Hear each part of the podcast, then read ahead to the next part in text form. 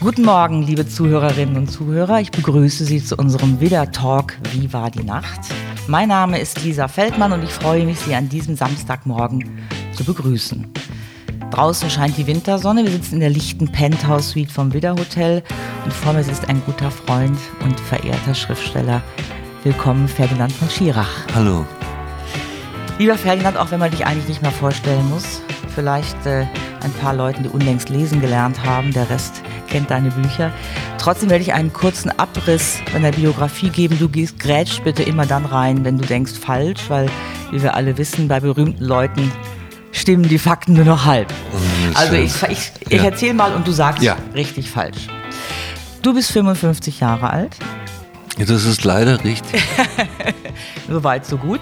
Und hast vor, bis vor ziemlich genau zehn Jahren als Strafverteidiger gearbeitet. Ja. Anfangs, wenn ich das richtig weiß, in der Praxis von Otto Schilly, der aber damals schon Innenminister war. Oder war er es noch? Nee, der wurde kurz danach, ging er raus aus der Kanzlei. Also ich, ich kam und er ging und, ähm, und wurde dann Innenminister, ja. Und du hast dir ziemlich rasch einen Namen gemacht, äh, das spektakulärste große erste Verfahren. Meiner Meinung nach ist die Verteidigung von Günter Schabowski der Mann, der quasi aus Versehen die Mauer mitgeöffnet hat damals und trotzdem ähm, angeklagt war sozusagen als Mittäter des, also als Mitglied des Politbüros und Mittäter, was äh, die Mauer-Unrechtssachen ähm, angingen. Und du hast ihn damals verteidigt. Ja. Wir kommen nachher nochmal kurz drauf zurück vielleicht. Dein Großvater Baldo von Schirach war Reichsjugendführer. Er ist in den Nürnberger Prozessen verurteilt ähm, worden. Insofern ist so ein Prozess wie Schabowski ein wenig ja auch die sanftere, kleinere Variante vielleicht von, von dieser. Naja, also ja? wenn ich. Grätsch rein. Äh, da, Anytime. Also das waren schon zwei vollkommen unterschiedliche Prozesse. Aha. Also ähm, bei beiden ging es, insofern hast du recht, ähm, um Staatsverbrechen. Also nicht Individualverbrechen von Leuten, die ihre Ehefrau umbringen oder, mhm. oder ähm, mit Drogen handeln, sondern um Verbrechen, die, ähm, die als Staat begangen werden. Aber die Qualität der Verbrechen ist natürlich mhm. komplett unterschiedlich. Mhm. Also ähm, die Nazitäter ähm, waren verantwortlich für einen Krieg, für die Ermordung von Millionen von Juden, mhm. ähm, für die größten Gräueltaten, die, ähm, die größten Gräueltaten in der mhm. Geschichte der Menschheit. Mhm. Und, und die DDR-Politbüro-Mitglieder waren angeklagt für die Toten an der Mauer. Mhm. Also das, das war der Vorwurf. Ähm, und die Frage, um die es bei Schabowski, der zu den jüngeren Politbüro-Mitgliedern mhm. ähm, gehörte, ging, war, ähm, ob die sich durch Unterlassen schuldig gemacht haben. Also haben sie es unterlassen, die Mauer zu öffnen. Mhm. Ja, das, das war der eigentliche Vorwurf. Und, und das ist etwas vollkommen anderes. Also mhm. nicht nur von der, von der Quantität und dem Schrecken, sondern auch von der ganzen juristischen Frage. Ähm, du musst dir ja vorstellen, ähm, ich darf jemanden nur dann etwas vorwerfen, etwas unterlassen zu haben, wenn er überhaupt die Möglichkeit hatte, etwas zu tun. Mhm. Also ähm, dein Kind ähm, fällt von einer Brücke ins Wasser, ja, und du hast als Garant, weil du, weil du Elternteil bist, die, die Pflicht, das Kind aus dem Wasser zu mhm. retten, aus dem, aus dem, aus der Limmat, mhm. ja. In, in der Mitte der Limmat fällt es rein. Und wenn du aber nicht Schwimmer bist, ja. hast du keine Verpflichtung reinzuspringen und dich selbst umzubringen. Ja, also moralisch vielleicht schon, aber, aber ähm, rechtlich nicht. Mhm. Und, Gutes Beispiel. Ja, und konnte man jetzt den, den Politbüromitgliedern vorwerfen, dass sie ähm, die Mauer nicht geöffnet haben. Das war so ein unhistorischer Vorwurf, mhm. denn die hätten die Mauer nicht öffnen können ohne die Russen. Mhm. Ja, das war ja nun mal die, die Grenze ähm, zwischen ähm, dem, dem, dem östlichen Reich und dem Westen, ja. wenn du so willst. Ja. Und, und, und wie hätten die das öffnen sollen? Ohne das Okay sozusagen. Ohne das Okay der Russen. Der also man muss sich das ganz praktisch vorstellen. Schabowski wäre im Politbüro aufgestanden und hat gesagt, wir öffnen jetzt die Mauer. Mhm. Ja, das ist eigentlich der Vorwurf der Anklage. Und, und das ist schwer haltbar. Es gibt einen anderen, ähm, ja, wie soll man das sagen, ein, ein obwohl es das Wort nicht gibt, aber einen juristisch-moralischen Grund, dass es trotzdem richtig war, die zu verurteilen, weil sich Gesellschaften so weiterentwickeln. Äh, der eigentliche Grund ist, wir dürfen oder wir müssen es verbieten, dass ein Staat auf Menschen schießt, die nichts anderes wollen, als diesen Staat zu verlassen. Mhm. Und das ist ein guter Grund. Mhm. Ja, und ähm, dadurch, dass die Politbüromitglieder ähm, verurteilt worden sind, wenn auch zu sehr geringen Strafen, also Schabowski zumindest, ähm, entwickelt sich das Recht mhm. ja, und, und führt in einem nächsten Schritt dazu, dass ein Staat, der das irgendwann macht, weiß, dass seine Mitglieder bestraft werden, egal welche Gesetze sie machen. Vielleicht noch einen Schritt ja. zurück, dass es so klarer wird. Wenn du wenn du ein Gesetz erlässt, mhm. das ähm, dir selbst Verbrechen erlaubt, mhm. ja, also das, was die Nazis beispielsweise mhm. gemacht haben, und dieses Gesetz widerspricht aber allem moralisch-ethischen Gerechtigkeitsvorstellungen und so weiter, ähm, und und ist objektiv ein Verbrechen, also Menschen zu umzubringen, zu erschießen, wegen ihrer Religion, wegen ihrer Herkunft, wegen, weil sie ein Land verlassen ja. wollen, ähm, dann nützt es dir als Staat nichts, dass du dich selbst exkulpierst. Also mhm. es bringt dir nichts. Mhm. Und, und das ist die Botschaft dieser Prozesse. Mhm. Und, und diese Botschaft war richtig, mhm. ja, und, und war sagen wir mal, ist vernünftig. Ja. ja. Das heißt aber auch, als Anwalt ist man manchmal in einer Position, die man vertritt zugunsten des Klienten, wohl wissend, dass dahinter vielleicht gesellschaftlich auch was anderes steckt, steht, ja, dass sich Sachen aber, widersprechen. Ja, ja, aber das ist, also zum einen gehört es dazu, also Recht entsteht letztlich auch durch Wettbewerb, mhm. ja, also durch Wettbewerb der Meinungen mhm. und und und und, ähm, und das ist nicht alles klar. Ja. Und ähm, unser Problem in dem Prozess war auch ein anderes. Unser Problem war, die Staatsanwaltschaft in Berlin hatte diese Prozesse sehr klug aufgebaut. Sie haben angefangen bei den Mauerschützen mhm. und die Mauerschützen wurden verurteilt mit ganz kleinen Strafen, mhm. mit Bewährungsstrafen und so weiter. Und das, das war auch richtig. Das waren 18-jährige ja. ähm, Bürschchen, die da irgendwie den Befehl bekommen haben, wenn da einer rüberläuft, schießt. Ja. Und danach kamen die Vorgesetzten dieser, dieser Mauerschützen und nach den Vorgesetzten und, und so ging es immer mhm. weiter hoch. Und die letzten vor dem Politbüro-Prozess waren die Militärs und die haben alle unglaublich hohe Strafen bekommen. Die haben alle 10, 11, ja. 12 Jahre bekommen. Und unsere, insbesondere meine Angst beim Beginn dieses Prozesses war, das Politbüro stand über dem Militär. Das mhm. war die höchste, mhm. und, und wir haben alle erwartet, das kriegen sie alle 15 Jahre. Ja. Und deswegen war die, die Verteidigung ähm, bei der Verteidigung ging es eben auch darum, ähm, ein, ein Bewusstsein bei den Richtern zu wecken, dass es so klar nicht ist, mhm.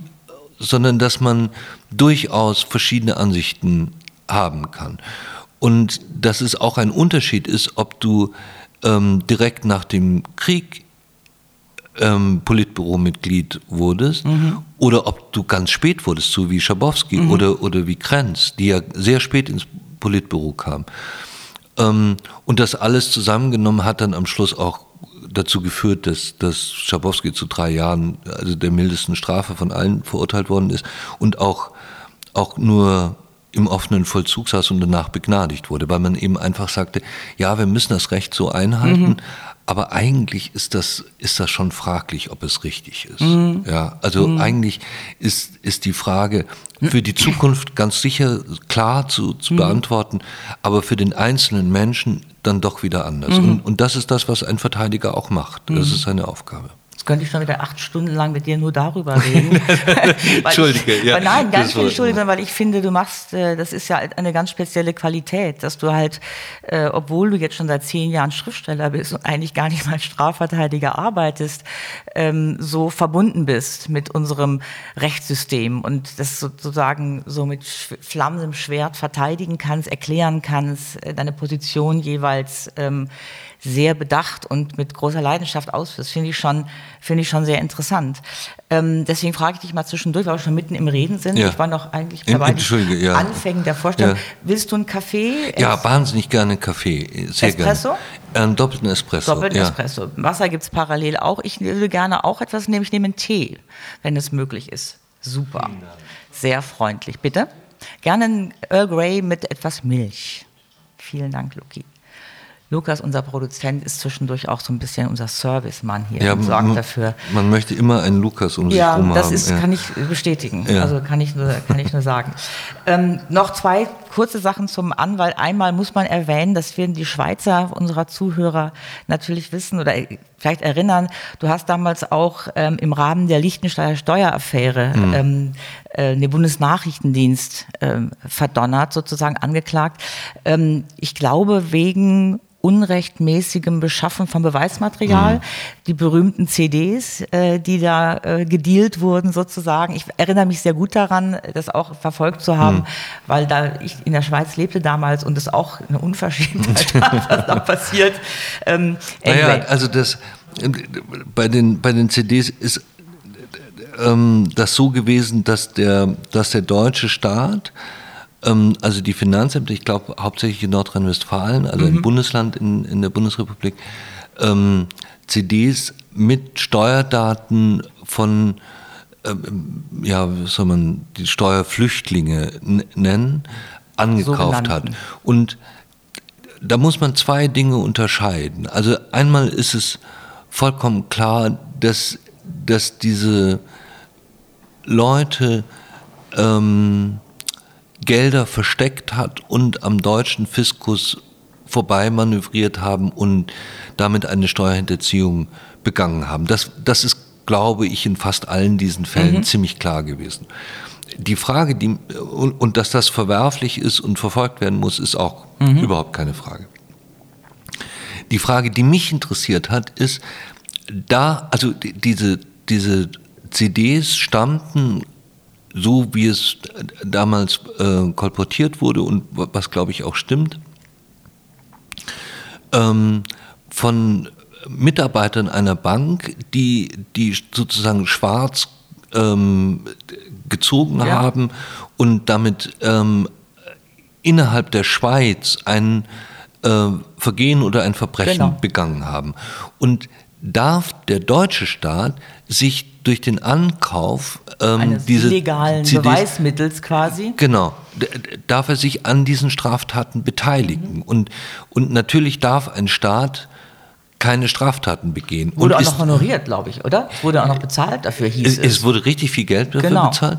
Und das Teuflische an dieser ganzen Situation ist, also erstens hat das, glaube ich, nie ein Gericht geprüft bis zum Schluss, aber es führte dazu, dass alle Leute sofort ihre Steuern nachbezahlten. Ja, also man, man konnte noch aus dieser Sache rauskommen. In, Im deutschen Recht gibt es so eine Regelung, dass ähm, wenn die Steuerstraftat noch nicht entdeckt wurde wenn man sich quasi selbst anzeigt, dass man eine Selbstanzeige ja. macht und sich damit der Strafverfolgung entzieht. Und das funktionierte wunderbar. Und das Finanzamt ähm, und die Finanzämter ähm, verdienten sehr viel Geld. Und dann wurde immer wieder behauptet, jetzt haben wir eine neue Steuer-CD. Ich weiß gar nicht, ob das stimmte, aber, aber sofort zeigten Ach sich wieder, so, wieder neue verstehe. Leute ein. Also es war sehr geschickt gemacht und die Finanzbeamten waren auch sehr klug. Aber ich bin nach wie vor der Ansicht, dass das nicht richtig ist und dass man, mhm. dass ein Staat ähm, sich nicht an Straftaten beteiligen darf, auch im, nicht im Nachhinein. Also mhm. man argumentierte dann von Seiten der Finanzämter so, die Straftat sei schon geschehen. Ja, so. aber ähm, das reicht meines Erachtens nicht, weil es natürlich auch wieder dazu führt, dass andere Mitarbeiter ähm, der UBS natürlich, oder irgendeiner anderen Bank das dann auch machen. Das dann auch machen. Und, und das kann nicht richtig sein. Und der Ansicht bin ich auch immer noch. Ja. Ähm, du bist aber auch so ein bisschen was gewesen wie ein Promi-Anwalt. Also ich, was ich auch erinnere und auch nochmal nachgelesen habe, war, dass du die äh, Rechte der Familie von Klaus Kinski vertreten hast, als äh, die Persönlichkeitsrechte. Äh, magst du da kurz was zu sagen? Was war da der Anlass? Was war da das passiert? War, das war ein merkwürdiger Anlass. Also äh, Klaus Kinski für die jüngeren Zuschauer, das war so ähm, der verrückteste deutsche Schauspieler und, und war ein, einer der wenigen echten Superstars Absolut, eigentlich. Ja. International vor International. Allem, ja.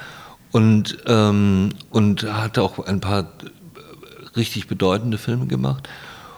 Und war aber, ähm, also hatte verschiedene, sagen wir mal, ähm, psychische Dispositionen, die, die ähm, zweifelhaft waren. Und Man kann das ganz kurz, liebe Zuhörer, nachschauen in einer Dokumentation über Dreharbeiten zu Ja, dem Film genau, Fitzcarraldo, genau, wo der genau. arme Werner Herzog, der Regisseur, quasi von diesem Klaus Kinski traktiert wird. Nee, der Koch vor allen Dingen. Der Koch hatte schlechtes Essen gemacht und, und Angeblich äh, schlechtes und, Essen und gemacht. Kinski regte sich eine Stunde, es gibt es auf YouTube, das Ja. können Sie sich anschauen, es ist wirklich Ich sehr, sehr amüsant. Ja. Ja.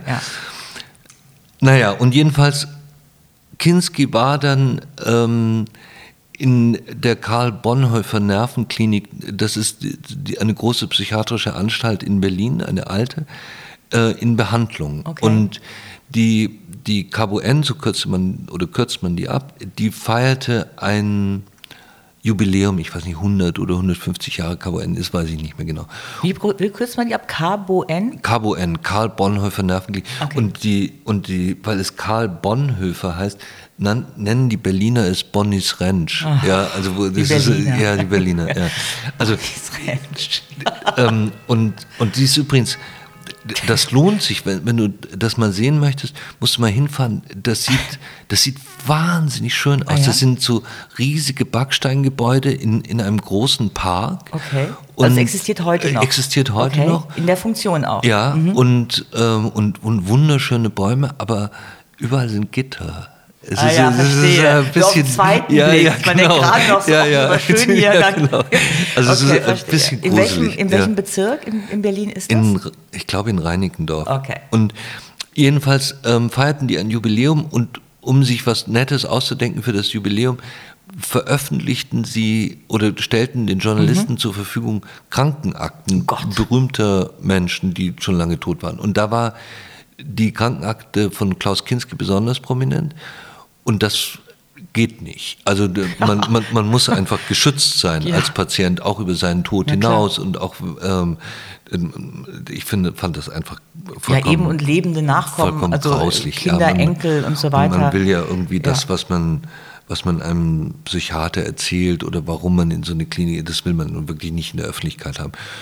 Und das habe hab ich, also das ging auch gut, der, Ja. der musste das zurückziehen und, ähm, und es, es war aber, ja, war, war ein merkwürdiger Fall, weil es auch so zeigt, dass man, dass ähm, das Prominentsein von, von manchen Leuten über ihrem Persönlichkeitsschutz Ja. steht und das Ja. ist, das ist also das ist äh, gerade bei jemand, der tot ist und sich nicht mehr wehren kann, ja, aber der wirklich Nachkommen besonders hat ekelhaft. so. Ich finde ja. das immer, ich habe immer sofort dieses Blick auf die Kinder und Ja, ja, denke, genau, ähm, ja. in diesem Fall, in seinem Fall jetzt schon Enkel, aber trotzdem Ja. tragen denselben Namen. Das Ja, heißt, man tragen kriegt denselben sofort Namen und der Mann ist auch nicht besonders angenehm gewesen und, Ja. und alle die, die Sachen, die er da, dort gesagt haben, gehören auch nicht in die Ja, Öffentlichkeit. sehr gut. Bin total äh, bei dir einmal mehr.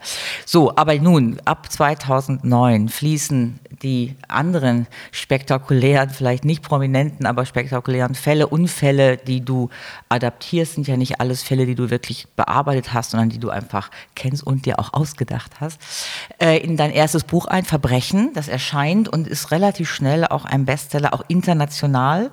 Ähm, es folgen seitdem ähm, weitere Erzählbände. Ähm, es kommen zwei Romane raus, Tabu und der Fall Colini. Inzwischen hast du die Millionenauflage überschritten, bist in viele Länder exportiert und hast auch ganz schön viele Verfilmungen. Jetzt aktuell in diesem Jahr habe ich den Fall Colini verfilmt gesehen, was ich ganz toll fand, dass der komödiantische Schauspieler, you Goethe, Held, äh, Elias Mbarak eine Charakterrolle spielt, ganz überzeugend, ganz naheliegend, ganz nahegehend, also ins Charakterfach wechselt. Auch da, glaube ich, ist mittlerweile die Millionengrenze überschritten an Zuschauern. Ähm, ein, ein großer Kinoerfolg. Und dann, was ich jetzt sozusagen am aktuellsten finde, das Theaterstück Terror, das ist zwar auch jetzt schon einige Jahre her, ist verfilmt fürs Fernsehen und aber vor allen Dingen darüber hinaus in äh, elf Ländern auf äh, Bühnen gezeigt worden. Ich erinnere noch die tausendste Aufführung. Bei welcher Zahl bist du mittlerweile? Weißt du das zufällig? Also ich, äh, Tausend kein, ist schon wieder ein halbes Jahr her, ja, glaube ja, ich. Ich habe hab keine Ahnung. Aber wir spielen es jetzt auf allen fünf Kontinenten. Das Ach, ist, Wahnsinn. Das ist ähm, beachtlich für ein Theaterstück, das so ähm, abstrakt ist eigentlich. Also ähm, es gab ja auch in der, Schwe also als das bei der Verfilmung ja ähm, wurde es ja in, im Rahmen der Eurovision auch mhm. in der Schweiz gezeigt gleichzeitig. Okay. Und auch hier übrigens von einem sehr, sehr netten, klugen Moderator wurde die Sendung danach gemacht. Und, ähm, und das Schöne, das, das ist aber gar nicht mein Verdienst, sondern das ist, ähm, das liegt an den Fragen selbst. Die, ähm, war für mich, dass, dass um 20.15 Uhr, also zur Hauptsendezeit ja. in, in Deutschland, ähm, dass mehr Leute gesehen haben als jeden Tatort und, und dass sozusagen um 20.15 Uhr über Kant diskutiert ja. wird, ja, von, von einer breiten Bevölkerungsgruppe. Und das hielt man nicht für möglich. Also das Fernsehen ja. war am Anfang skeptisch. Es gab tolle Befürworter, aber, ähm, aber es war schon, schon sehr zweifelhaft, ob sowas funktioniert. Und es funktionierte und das freut mich sehr, aber ist wirklich nicht so mein Verdienst, sondern ist, ist letztlich der, der Frage. Jetzt klingelt. Es ginge noch eine rauchen. Ja. Okay, dann machen wir einen kleinen Break ja. und gehen eine rauchen.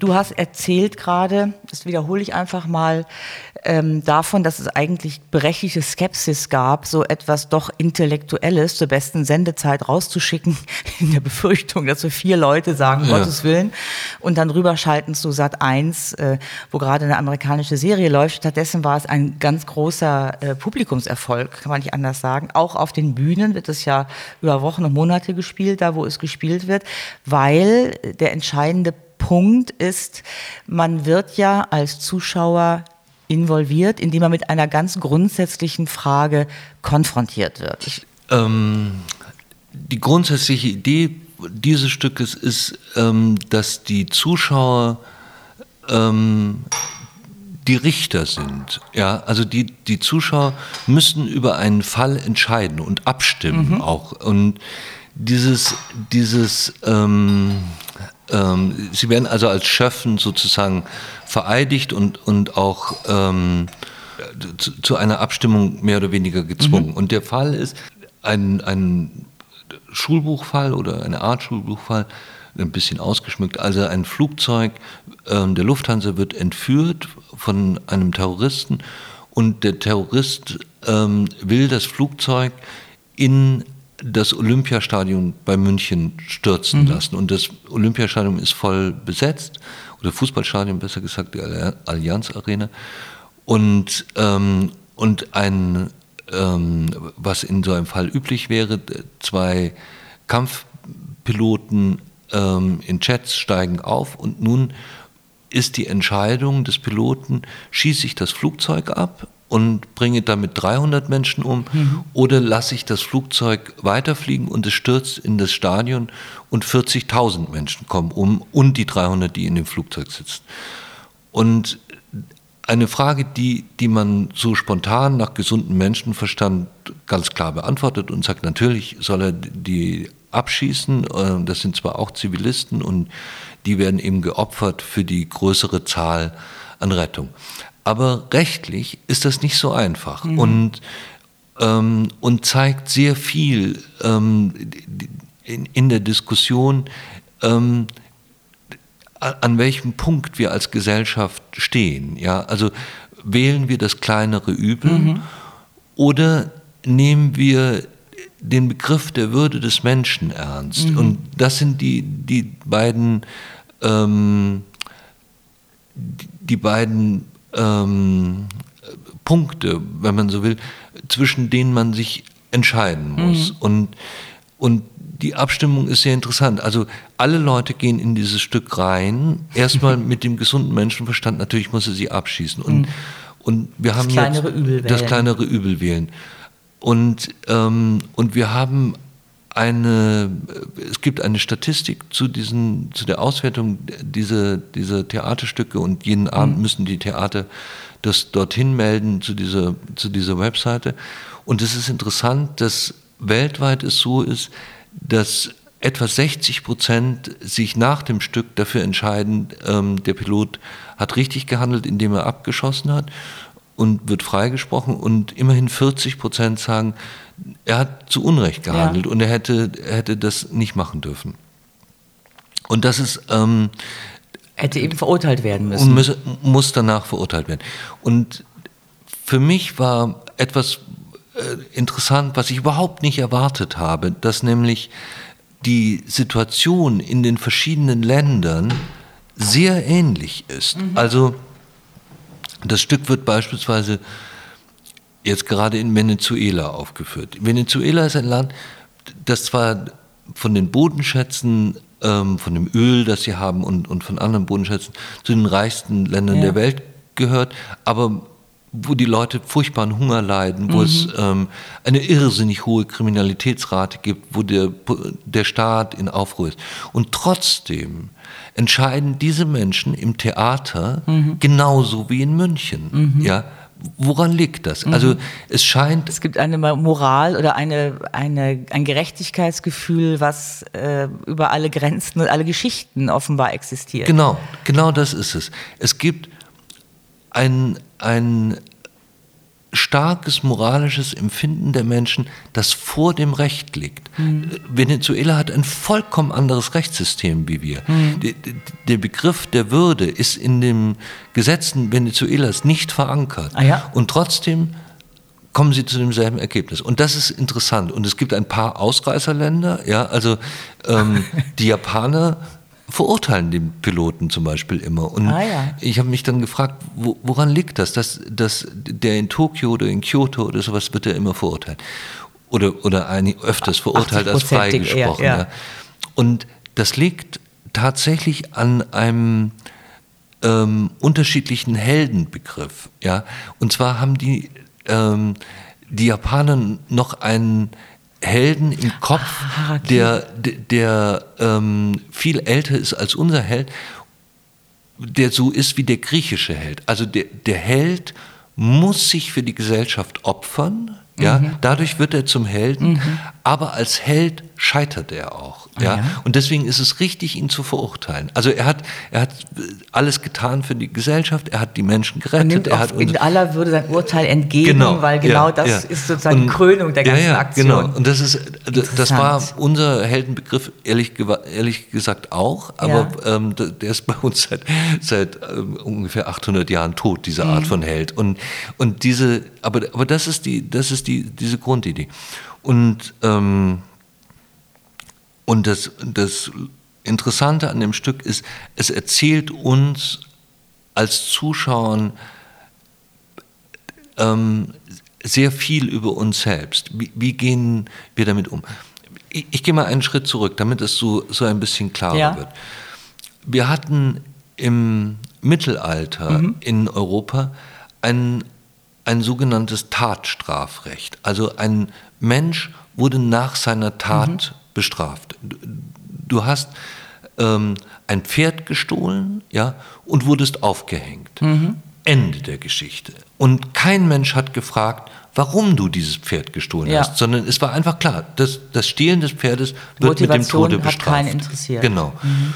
Und mit der Aufklärung ähm, veränderte sich das alles und wir wir haben angefangen zu fragen, es ist so völlig unsinnig, ja. wenn, wenn, wenn ein, ähm, ein Junge von 17 Jahren ein Pferd stiehlt oder wenn das ein alter Mann tut oder wenn das, wenn das jemand tut, der gerade ganz dringend irgendwo hinreiten muss, um seine, sein Hab und Gut zu retten ja. oder wenn einer verrückt ist und einfach gerne Pferde stiehlt. Das sind doch alles lauter und, und wir können die Oder nicht eine Frau ist zum Pferdestehlen. ja, ja, auch ein gutes Motiv, ja. Ähm, aber wir können doch nicht alle diese Fälle gleich beurteilen. Das, äh, ähm, es, es müssen Unterschiede ja. geben. Und, und das führt zu einem Schuldstrafrecht. Heute fragt der Richter, sieht die Tat, okay, du hast das gemacht, aber wer bist du? Wie bist du zu dieser Tat gekommen? Ja. Was waren deine Motive? Wie, wie, wie, ist es und so weiter? Und dementsprechend werden die Leute unterschiedlich bestraft. Ja. Das war das, das sogenannte Schuldstrafrecht, nach dem wir heute leben. Und Gesellschaften entwickeln sich also. Mhm. Auch wenn wir, wenn wir immer wieder das Gefühl haben, naja, es, ist, äh, es gibt nichts Neues unter der Sonne oder was ist für Sätze mhm. dann noch. Das stimmt nicht. Die Gesellschaften entwickeln sich mit großen, schlimmen Rückschlägen wie, wie in der Nazi-Zeit, mit, mit furchtbaren Entgleisungen und so weiter. Aber im Großen und Ganzen werden die Gesellschaften besser. Ja? Sie werden vernünftiger, sie werden menschlicher, im, im eigentlichen Sinne. Also im Sinne der sie, Aufklärung. Werden, Im Sinne der Aufklärung, sie mhm. werden gerechter und so weiter. Und das zeigt dieses Theaterstück. Es zeigt einfach sehr genau, wo wir stehen und wer wir sind. Und jetzt muss man dazu sagen, dass es eines von drei Theaterstücken. Es wird drei solche Theaterstücken geben ähm, mit einer Abstimmung. Das war ähm, das erste, das zweite habe ich jetzt gerade geschrieben. Das wird im, im April mhm. uraufgeführt. Ähm, da geht es um die Frage, also während wir bei dem ersten Stück fragen, wie wollen wir leben, fragen wir bei dem zweiten Stück, wie wollen wir sterben. Mhm. Das ist gerade in der Schweiz eine interessante Richtig. Diskussion, weil die Schweizer sehr viel weiter sind als, als viele anderen europäischen Länder, insbesondere als die Deutschen. Mhm. Woran liegt das? Was ist das? Was hat das mit Religion zu tun? Woher kommt das eigentlich? Und, und da geht es darum, da möchte ein alter Mann sterben und möchte legal ein Medikament erwerben, das heißt Pentobarbital und ähm, das wird in der Schweiz immer verabreicht ähm, bei diesen ähm, Exit, e-, Exit und, und, und, so weiter. Mhm. Ja, und, und in anderen Ländern Europas ist das nicht zu haben. Und das Dritte, also das, die erste Frage, wie wollen wir leben? Zweite Frage, wie wollen wir sterben? Und die dritte Frage ist, wer sind wir? Mhm. Aber über das Stück Das, das dauert noch ein bisschen. Noch. Ähm, Willst du noch eine rauchen zwischendurch oder nee, wollen wir uns nee, den, jetzt, den schlichteren Dingen des Lebens ein wenig unbe zuwenden? Unbedingt den schlichten ähm, Dingen, ja. Also, dann lass uns doch mal darüber reden, was, worüber, worüber wir hier ja immer reden, nämlich wie die Nacht war. Wie hast du geschlafen? Ich habe ganz schlecht geschlafen, aber das liegt nicht an dem Hotel. Also ähm, es ist ja so, dass der, dass der Gast und der Reisende, ja. besser gesagt, immer verletzt ist. Ja, es ah, ja. ist ja, es ist ja immer immer alles furchtbar. Die Reisen heutzutage, die, die, die Flugzeug, äh, ähm, die, die ähm, Flughäfen, das ist alles immer vollkommen grauenhaft. Also wenn man in, von Berlin fliegt, das ist, also so kann man sich ein bisschen die Hölle vorstellen. ja. Der, der, der Schweizer Flughafen, also Züricher Flughafen ist ja eine wirklich der besten der Oder? Welt. Das würde ich auch ja. sagen. Nur vergleichbar übrigens mit Norwegen. Ja? Ah, ja? Die haben auch okay. so ein wahnsinnig schön, okay. alles Oslo. aus Oder, Oslo, okay. ja. Also auch alles aus Holz und so. Aber, aber der, hier Zürich funktioniert einfach noch dazu wahnsinnig Ordentlich, gut. Ja. Und in Berlin funktioniert ja gar nichts. Ja, gut, ja. Also ein, ein, ein Horrorflughafen. Und, und, ähm, und das ist ja soll die ähm, auch seit fünf Jahren geschlossen sein? Es ist ja, ja ein völlig veralteter, viel zu kleiner, ja.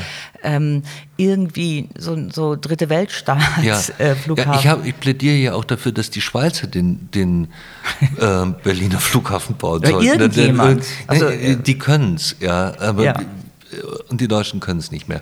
Und jedenfalls ist der, ist der Reisende immer verletzt und dann kommt er ins Hotel und in der Regel wird er im Hotel weiter verletzt. Ja, also, Wodurch? Ja, durch, durch Gemeinheit ja, und, und Bösartigkeit. Also ja. zum Beispiel, ähm, ich war neulich in, in, in, München wieder im Hotel und da kommst du an und das ist auch ein, ein, ein berühmtes äh, Hotel.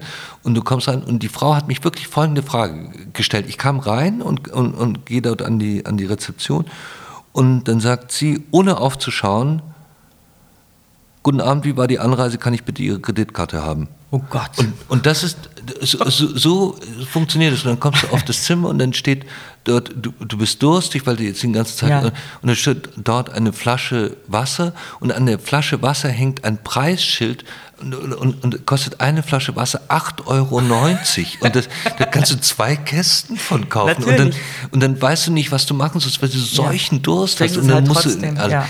Und, und so geht es weiter. Also Hotels sind eigentlich furchtbar. Und, und das hier ist eine große Ausnahme. Also mhm.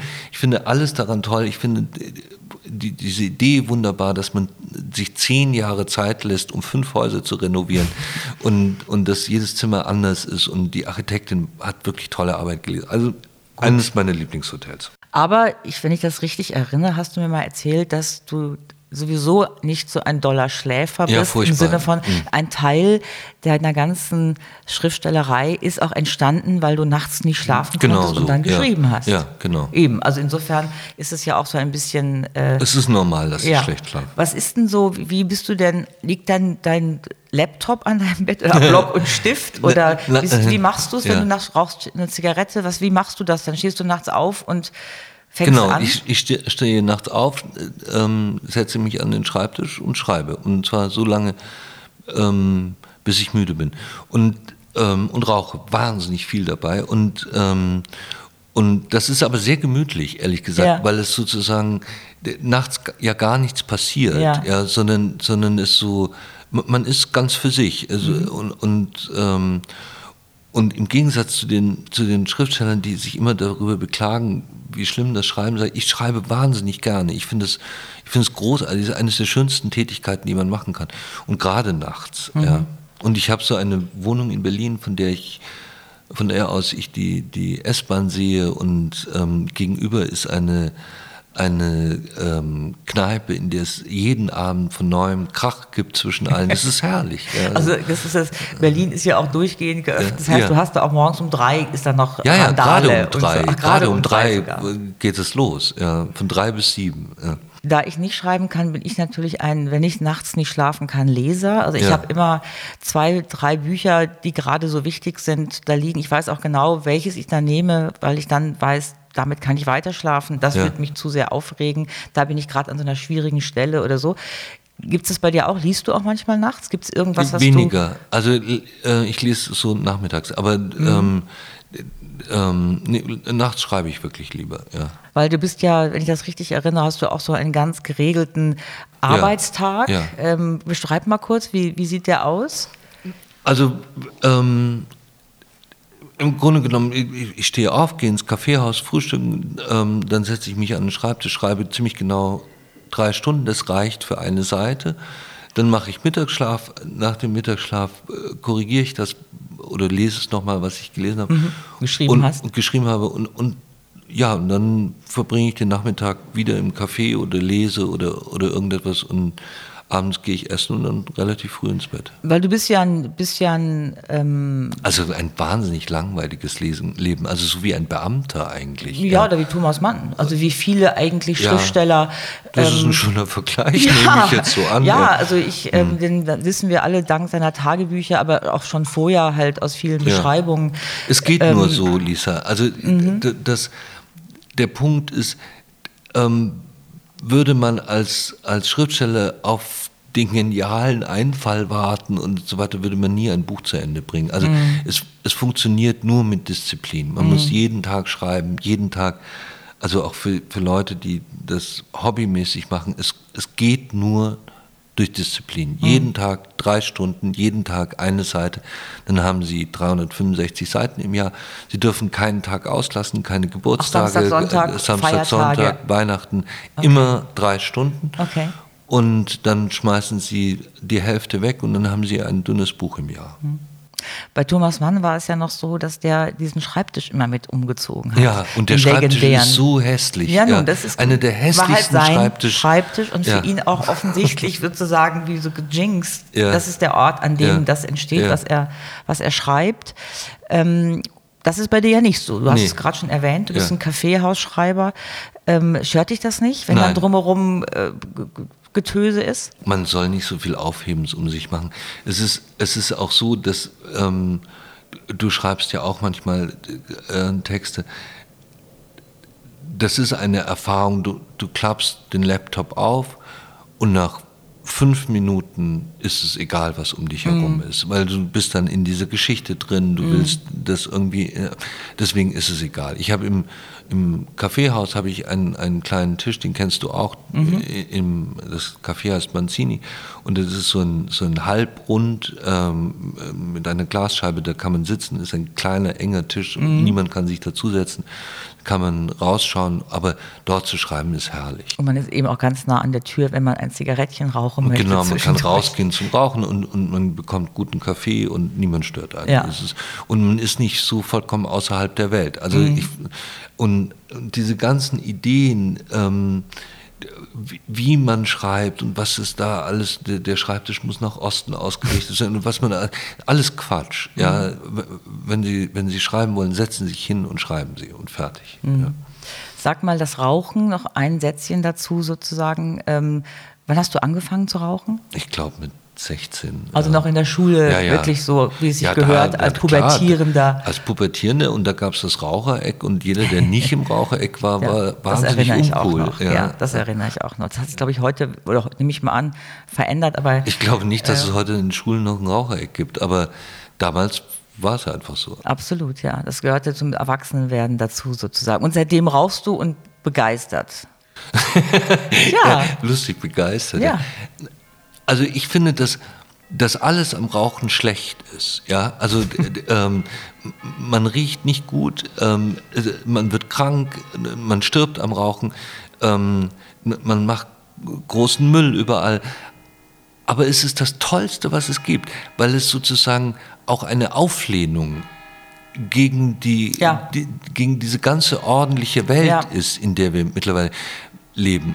Es ist, es ist ja im Grunde genommen furchtbar, wie, ähm, wie wir mit unserer Existenz umgehen. Ja, also wir, wir, wir dürfen nur noch ganz sauberes Essen äh, zu uns nehmen und wir müssen, äh, in Amerika ist es mittlerweile so, dass wenn Studenten miteinander schlafen, müssen sie einen Vertrag unterzeichnen, ähm, dass, dass keiner von dem anderen dazu gezwungen ist und sie und damit diese Unterschriften nicht gefälscht werden oder unter Druck erzeugt werden müssen sich dabei auch noch filmen, ja.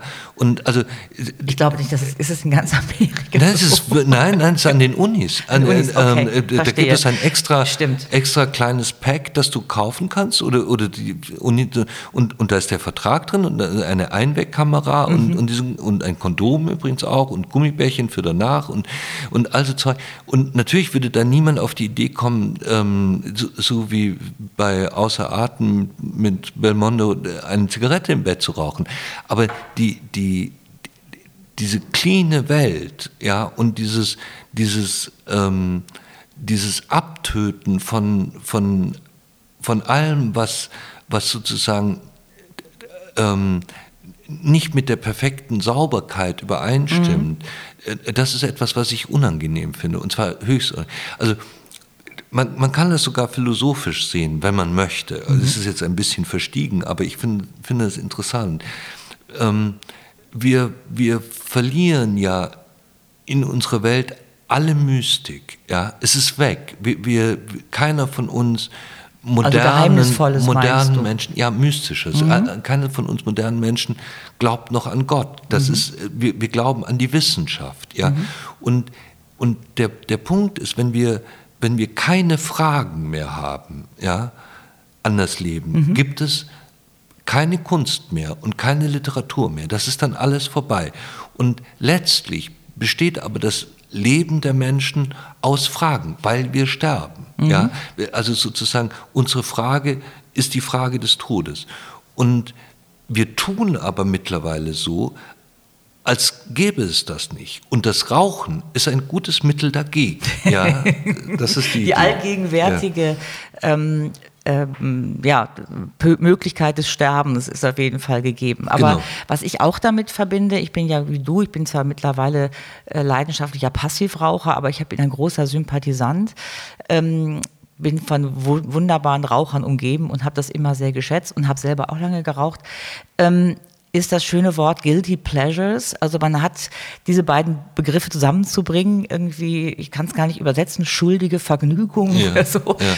Ähm, was ja auch interessant ist bei jemandem wie du, wo Schuld und ja. die Frage der Schuld ja. und das Zusammenbringen von Schuld und Lust am Verbrechen und dem, was da passiert, Abgründen, Abgründigem, ja. hat das irgendwie auch was zu tun, finde ich. Ich finde ein Stück weit, also, das da reinzubringen ins Leben, oder nicht? Ich würde es unterscheiden, wenn ich das, wenn ich das sagen darf. Ich, also ähm, Verbrechen sind kein Amüsement und, hm. und sie sind nichts, ähm, was Vergnügen macht, sondern sie sind anders, als es im, im Fernsehen suggeriert wird, sind sie schrecklich und die Leute sterben und stehen nicht mehr auf. Mhm. Und, und diese Vorstellung, dass jemand mit einem eingeschlagenen Schädel irgendwo liegt, ist unangenehm. Und wenn man, wie ich an, an vielen Obduktionen teilgenommen hat und, und sieht, wie Menschen aufgeschnitten werden oder, oder Leute gesehen hat ohne Kopf oder mit herausgerissenen Geschlechtsteilen oder irgendwo im Blut liegen, daran ist ja. nichts Amüsantes. Aber das Wissen um den Tod geht verloren. Ja? Und, und die Wissenschaft kann es uns nicht erklären. Und die, und die, also Raucher sind keine Mystiker, aber, aber, ähm, aber es ist eine Auflehnung gegen mhm. die Welt und, und, und gegen die, die Klarheit dieser Welt und die Sauberkeit und, und so weiter. Wir sind nicht so. Ja? Mhm. Wir sind, wir sind ähm, also eine der schönsten Frauen der Welt, ja, ich habe es in, in, in, Kaffee und Zigaretten geschrieben. Das war eine Mätresse äh, von Ludwig XIV. und die erfand am, am, französischen Hof die Mode der freien Brust. Ja, ja also die, habe ich gelesen. Sie, sie, Herrlich. Ihr, ihr, Busen war Nie immer, von der gehört vorher. Ja. Zum ersten Mal bei dir doch noch ja. gelesen, gleich recherchiert. und, und man sah sie an. Und, und sie galt als große Schönheit und und wurde sehr reich übrigens ja. durch ihre Schönheit, weil, weil der König ihr alle möglichen Schlösser mhm. und ihren Verwandten und so weiter schickt.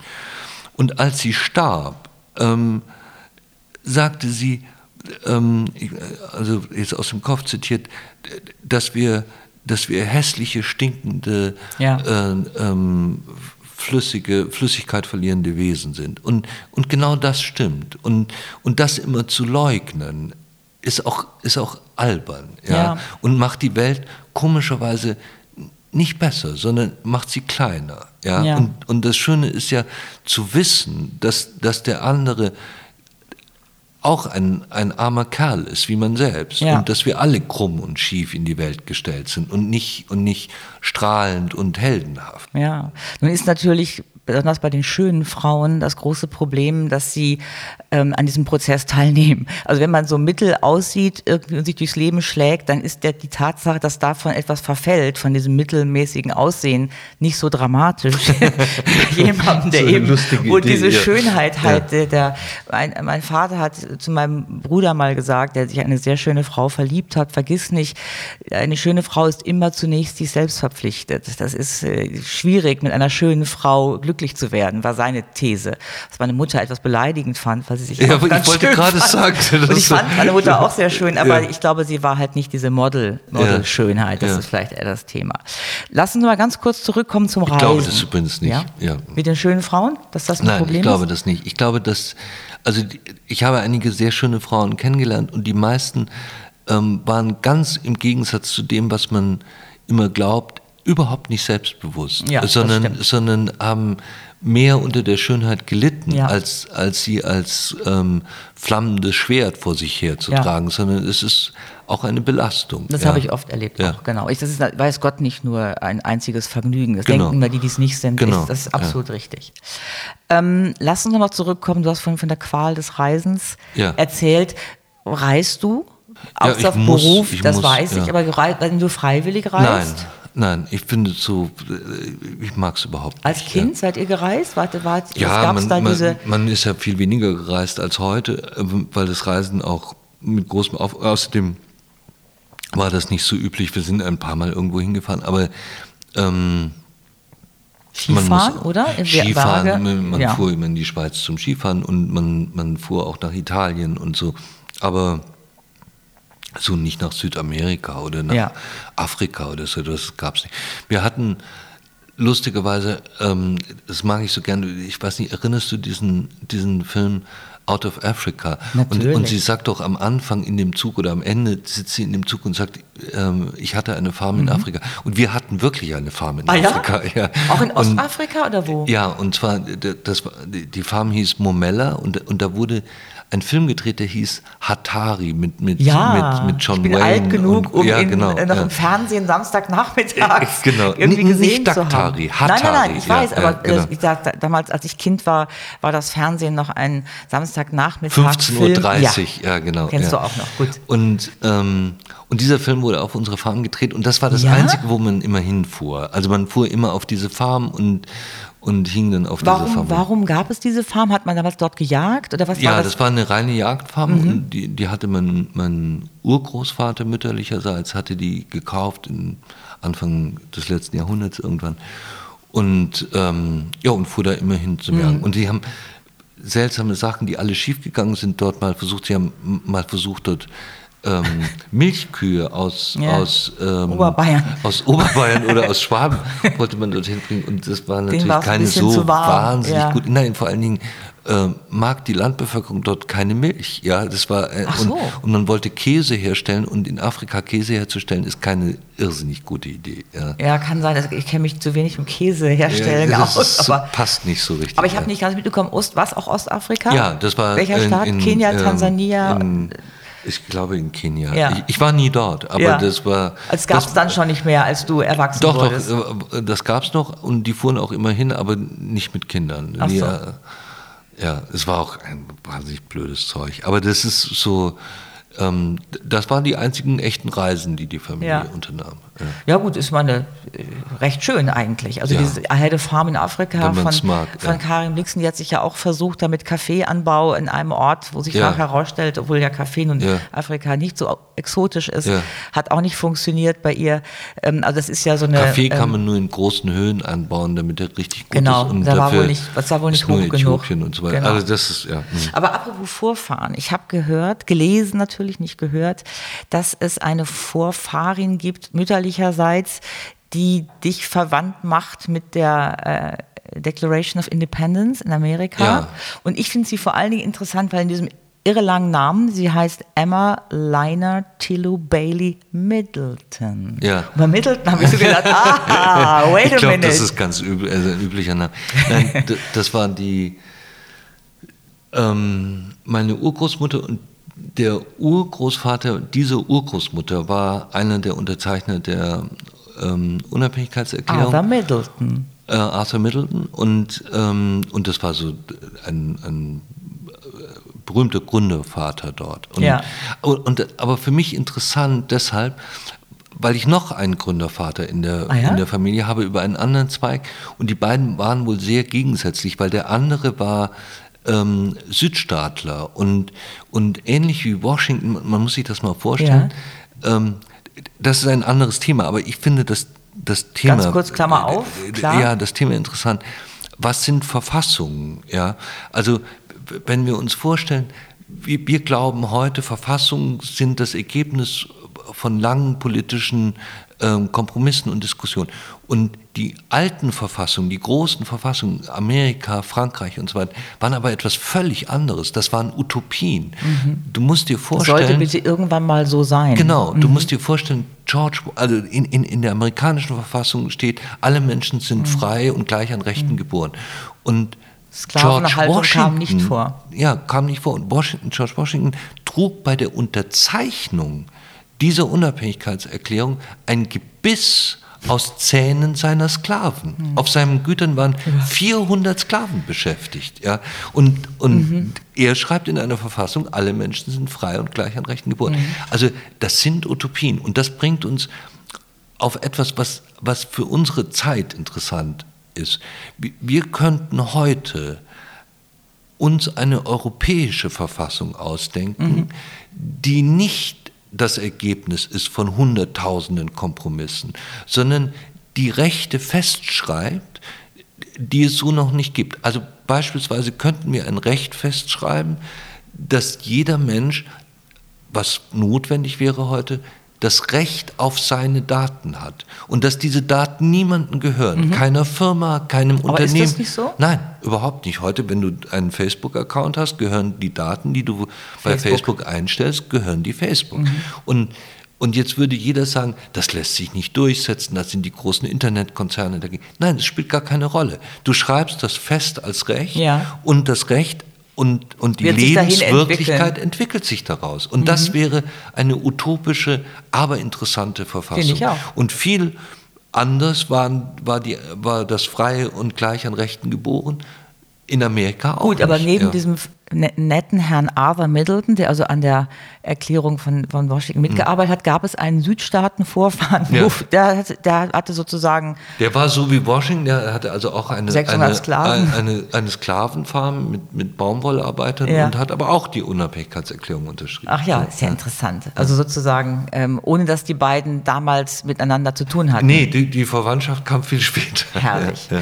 Du bist, wie ist das mit dem Adligsein? Ist das was, wie, wie würdest du sagen, wie wichtig ist das in deinem Leben? Welche Stellung nimmt das ein? Es ist komplett unwichtig. Mhm. Und wie diese Familiengeschichten mit so einem, mit so einem amerikanischen Vorwurf, das sind Anekdoten für mich, mehr nicht. Ja, also es ist, es ist ein anekdotenhaftes Erzählen ähm, und, und lustig, wenn man so sich mit jemandem unterhält, der, der, der, sich mit dieser Familiengeschichte beschäftigt, äh, dann gibt es interessante Sachen, aber es interessiert mich im Grunde genommen nicht. Mhm. Ja. Und es ist weit weg von mir. Okay. Und die damit verbundene sozusagen ähm, Verortung, also wo du herkommst, wo du aufgewachsen bist. Du bist ja in, im dunklen Nee, das Schwarzwald war das, war das Internat. Trossing ja. ist ja gar nicht so dunkel, ja, oder? Auch nicht ganz hell. Auch nicht ja. ganz hell.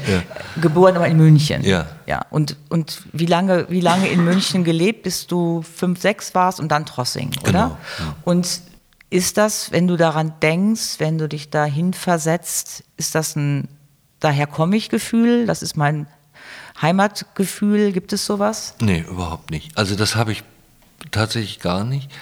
Ähm, das liegt aber an, äh, tatsächlich auch sehr an meinem Namen.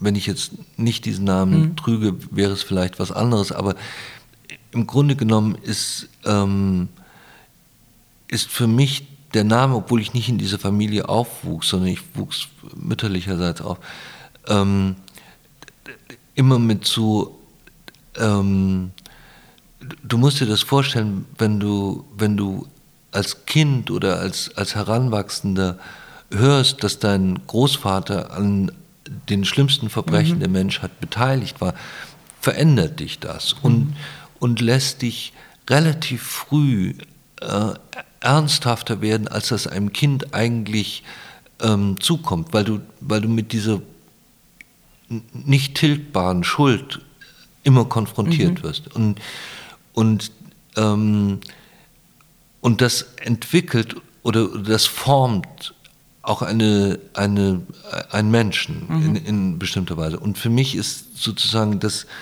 das Ergebnis dieser, dieser lebenslangen Auseinandersetzung mit, dem, mit, mit, mit der Schuld dieses Großvaters ähm, sind so andere Begriffe. Der, das ist nicht mehr, nicht mehr ein Begriff von Heimat, sondern vielmehr ein Begriff den man Verantwortung nennen mhm. kann. Und, und, und das ist sehr viel prägender als, als jetzt ein bestimmter Ort. Und im Übrigen ist es, glaube ich, so, dass, dass unsere ähm, Vorstellung von Heimat zwar in erster Linie immer mit einem Ort verbunden sind, mhm. aber eigentlich sind das keine Orte, sondern Erinnerungen an mhm. Orte. Und, mhm. und, die, und, und, und der Heimatbegriff ist eigentlich Erinnerung. Also äh, eines der, eines der interessantesten Beispiele ist Nabokov, der ein, ein wunderbares Buch geschrieben hat, Erinnerung sprich, mhm. wo er über seine, über seine Kindheit geschrieben hat. Und er wohnte auf einem der schönsten Güter Russlands mhm. und hat es nie wieder betreten, sondern ist hier in der Schweiz in ein Hotel gezogen mit der zufälligen Einrichtung Ja. eines Hotels. Und das reichte, weil alles, was Heimat ist, in seinem Kopf ist. Okay. Ja? Und, und du brauchst nicht das Tatsächliche. Du brauchst jetzt nicht diese bestimmte Straße oder diesen Park oder, Ja. oder sonst etwas, sondern das ist im Kopf fertig. Würdest du also bei mir jetzt- ist es so. Würdest du jetzt sagen, Berlin ist dein Zuhause? Wenn du zurückkommst nach Berlin, ist das der Ort, wo du sagst, ja, das ist, da bin ich zu Hause? Also Berlin kann gar kein Zuhause sein. Warum? Berlin ist eine der schlimmsten Städte, die man sich vorstellen kann. Ich, ich kann mir nicht gut vorstellen, woanders zu leben, aber die, die, die Stadt hat ja nichts Wärmendes oder, oder Empfangendes oder Freundliches, sondern es ist eine, äh, es ist eine unfreundliche, laute, ähm, kaputte Stadt. Aber ich mag es gerne, weil es, weil es sozusagen ähm, also einmal habe ich 30 Jahre jetzt dort oder, oder 25 Jahre dort gewohnt. Ähm, und zum anderen ist es, ist es, ähm, es gibt keine Stadt auf der Welt, wo Geschichte deutlicher wird als in Berlin und Ja. wo alles nebeneinander ist. Ja. Also wo, das, wo, wo die Großartigkeit der, der modernen Kunst neben dem Schrecken der NS-Herrschaft ist und wo sozusagen ähm, ähm, so etwas wie der, wie der, ähm, wie der Pariser Platz ähm, ähm, neben den, den furchtbarsten Gerichtsgebäuden, die es damals gegeben hat, ähm, neben Freislers ähm, ähm, Verbrechenswerkstatt nebeneinander steht. Ja. Also das, das, das, das Glück und das Erfreuliche und das Ausholende und, und Weitschauende neben dem rückwärtsgewandten Furchtbarsten. Und das macht diese Stadt aus letztlich. Es ist nicht die Partyszene oder dass, dass, es, ähm, dass es jetzt so viele Galerien gibt oder, oder dass es allein in einer Stadt drei Opernhäuser gibt. Das, es ist das Gesamte, das Ensemble. Und, und, und das macht es aus. Aber wenn du, wenn du jetzt sagen würdest, ähm, zu Hause und man verbindet damit so eine gewisse Gemütlichkeit und so etwas, d- überhaupt nicht. Ja, das, du Ja, lebst lange genug in Berlin, dass du Natürlich, das, gemütlich um würde ich es wissen, mit ja. Berlin auch nicht wirklich Genau, verbinden. ja. Ähm, ich würde gern noch ein wenig über das Buch reden, das neue Buch. Habe ein paar Fragen dazu. Ich würde dir aber auch gerne zugestehen, dass du zwischendurch noch ein Zigaretten rauchst, ja, siehst ja, unbedingt. Dann machen wir das doch.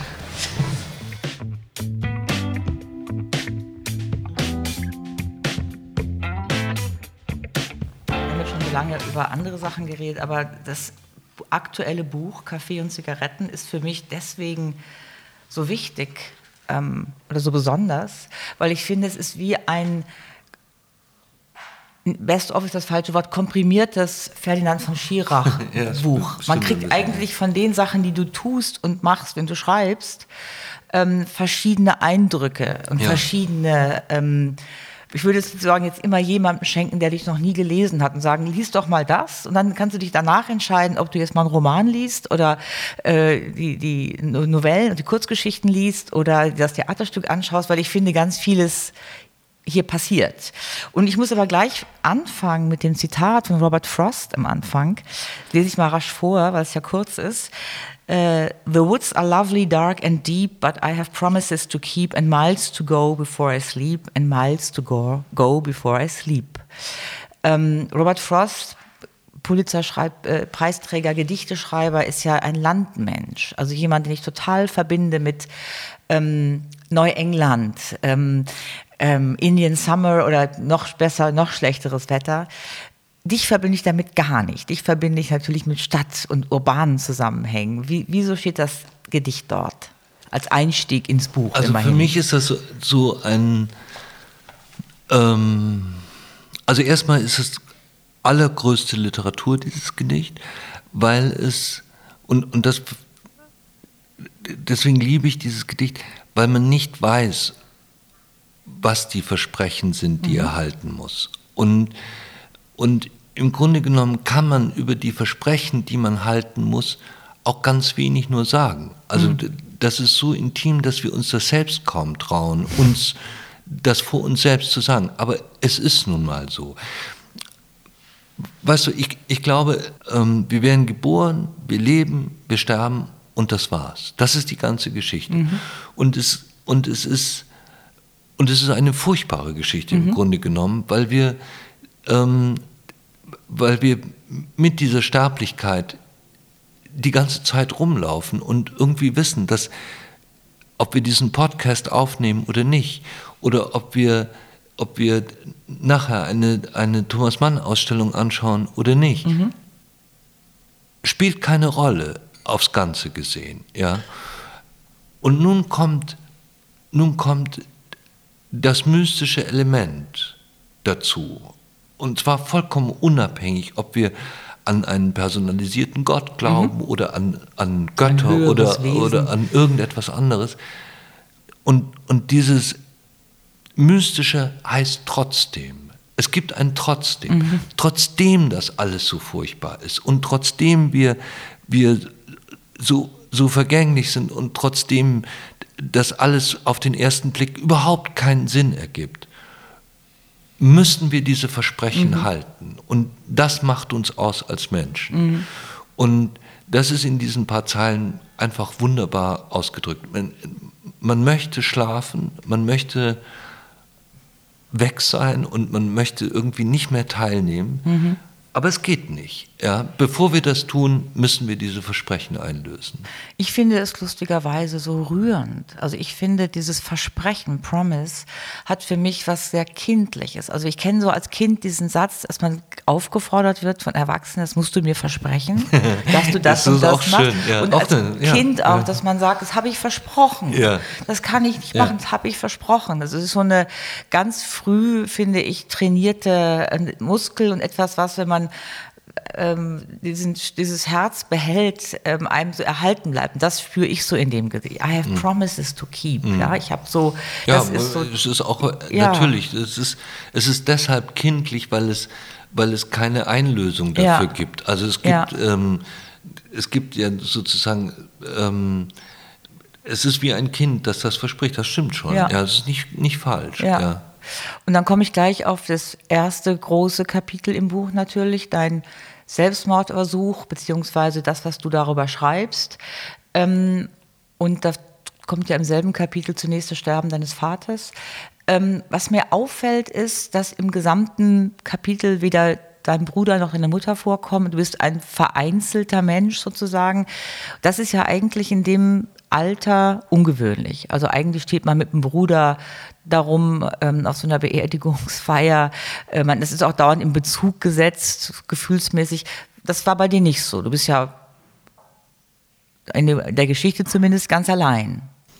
Ja, das ist, mein, das ist einfach so ein, so ein Grundgefühl, ja, kann man nicht anders sagen. Ich bin so alleine aufgewachsen, mehr hm, oder weniger. Also ohne diese Bezüge sozusagen, ja. dass die eine Rolle gespielt ja. hätten. Aber das, weißt du, ähm, im Grunde genommen machen wir davon auch zu viel Aufhebens. Wir, wir, ähm, wir erzählen ja immer, dass wir eine glückliche oder unglückliche Kindheit hatten oder das ist, und das sind alles Begriffe, die nicht stimmen, weil die in, in einer Kindheit mhm. passiert das alles nicht, sondern in, ein, ein, Kind erlebt alles zum ersten Mal. Ja? Also es sieht irgendetwas zum ersten Mal. Mhm. Es erlebt die Liebe zum ersten Mal. Es erlebt Schrecken zum ersten mhm. Mal.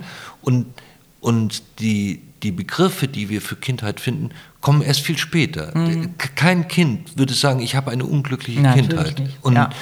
und, ähm, und und diese Art von Wertung finde ich auch albern. Mhm. Ja? Also bei mir war es einfach so, das war, ähm, das war ja in deiner Generation ähm, genauso. Kinder liefen mit. Ja. Das, das war, war nicht die Hauptsache. Ja, ähm, war schön, dass die da waren, aber. Wenn sie sich anständig benahmen, wenn zumindest. sie sich anständig benahmen. aber, aber es war keine, das, das war nicht wie heute. Also es ist vollkommen undenkbar, dass ähm, meine Mutter oder mein Vater mit mir auf den Spielplatz gegangen wäre. Das wird völlig ab absurde. Und die Erwachsenen mischten sich nicht in die Spiele der Kinder mhm. und die Kinder mischten sich nicht in die Angelegenheiten der Erwachsenen. Das waren getrennte Welten. Ja. Und, und also das war das eine. Und das andere war, dass meine Kindheit unendlich langweilig war. Es, es, passierte einfach gar nichts. Meine ja. auch, alle Kindheiten genau. unserer Generation ja, waren, waren langweilig. langweilig. Es, gab keinen interessierte, ob man sich langweilt genau. oder nicht. Und, und das ist aber etwas seltsamerweise Entscheidendes. Mhm. Ähm, alles, was wir später tun und was wir entwickeln, kommt aus der Langeweile, ja. nicht aus der Beschäftigung. Ja. ja. Also wenn du, wenn du alle Fehler machen willst, die du mit einem Kind an Fehlern machen kannst, dann mach ihm einen Stundenplan für seine sogenannte Freizeit. Ja, mhm. sag ihm, da musst du zum Musikunterricht, mhm. da musst du zum Schwimmunterricht, da musst du zum so und so mhm. Unterricht, da lernst du Chinesisch und bis du zwölf bist, musst du acht Sprachen sprechen. Ja. Genau. Und dann, wenn du, wenn es ein bisschen blöde ist, nimm dein iPad oder dein Handy. Und das ist falsch. Ja. Wenn, du, wenn du nichts hast und dich langweilst, dann wird aus, aus einem Stein, den du findest, ähm, das mhm. Raumschiff Enterprise mhm. und, und wird aus einem, einem, einem Stock ein Lagerfeuer ja. oder was weiß ja. ich was. Und, und, und das verknüpft in, in dem Gehirn eines jungen Menschen andere Synapsen und andere Fähigkeiten als die, die du entwickelst, wenn du dauernd beschäftigt bist. Und, und deswegen entsteht, ich mag das Wort nicht, aber Kreativität aus Langweile und nicht aus Beschäftigung. Mhm. Das ist ähm, und, und, bei mir war es halt immer langweilig. Ich hatte keine Möglichkeit. Ich musste mir selber Geschichten erzählen. Mhm. Fertig aus. Ja. ja. Und hast damit dann auch früh angefangen sozusagen. Ja und und und, und man hat, ich habe ganz früh gelesen, weil mhm. das auch ähm, Fernsehen war bei uns so albern, machte mhm. keiner mhm. und ähm, und, und ja, es gab eine Bibliothek und habe ich halt mhm. gelesen. Das mhm. war's. Das Motiv, was in diesem ersten Kapitel eben Thema ist, der Selbstmordversuch, taucht noch ein paar Mal auf. Heinrich von Kleist, Stefan Zweig, du machst ein paar Leute zum Thema, die aus unterschiedlichen Gründen ihr Leben beendet haben. Ähm, ist da, gibt es da so eine Faszination mit der Möglichkeit, dass man das machen kann? Ist das so eine, bleibt einem das so ein Leben lang, wenn man die Möglichkeit mal ausgereizt hat, mal, mal so nah dran war, das sozusagen zu versuchen?